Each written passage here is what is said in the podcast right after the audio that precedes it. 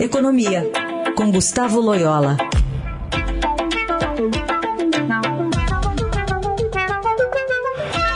Tudo bem, Loyola? Bom dia. Bom dia. Bom, o mercado está recebendo como é, esse, esse, essa apresentação, detalhamento das regras fiscais do governo que agora estão efetivamente nas mãos do Congresso? Quer dizer, é, é, eu, eu, diria assim que o mercado tem recebido de maneira um pouco, é, vamos dizer assim, neutra, né?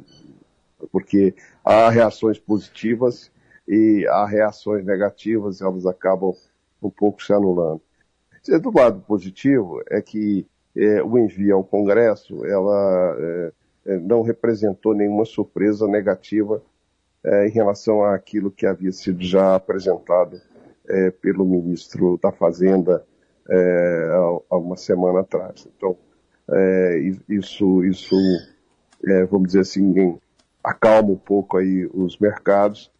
e vamos lembrar que o, o, o arcabouço ele tinha sido recebido também como um certo alívio, né? Porque uh, pelo menos é, evita, uh, se ele for cumprido, é, evita aí uma trajetória mais perigosa do endividamento é, do setor público, né?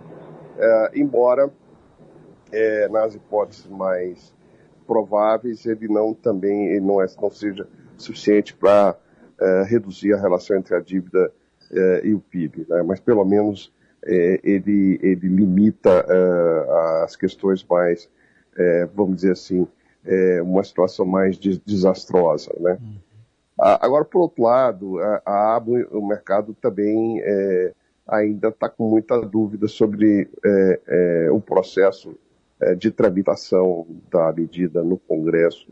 Né? teme que o arcabouço possa ser diluído né, durante o debate legislativo.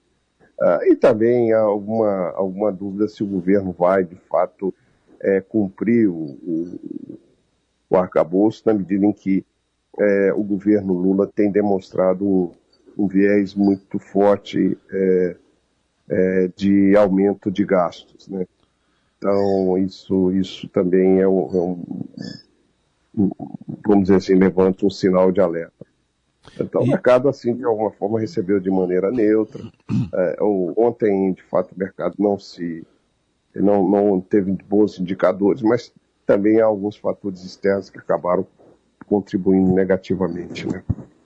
Loyola, uh, numa declaração à colunista do Estadão Vera Rosa, o ministro Luiz Marinho disse que se na próxima reunião do Copom uh, não houver anúncio da redução dos juros, precisa chamar um psiquiatra.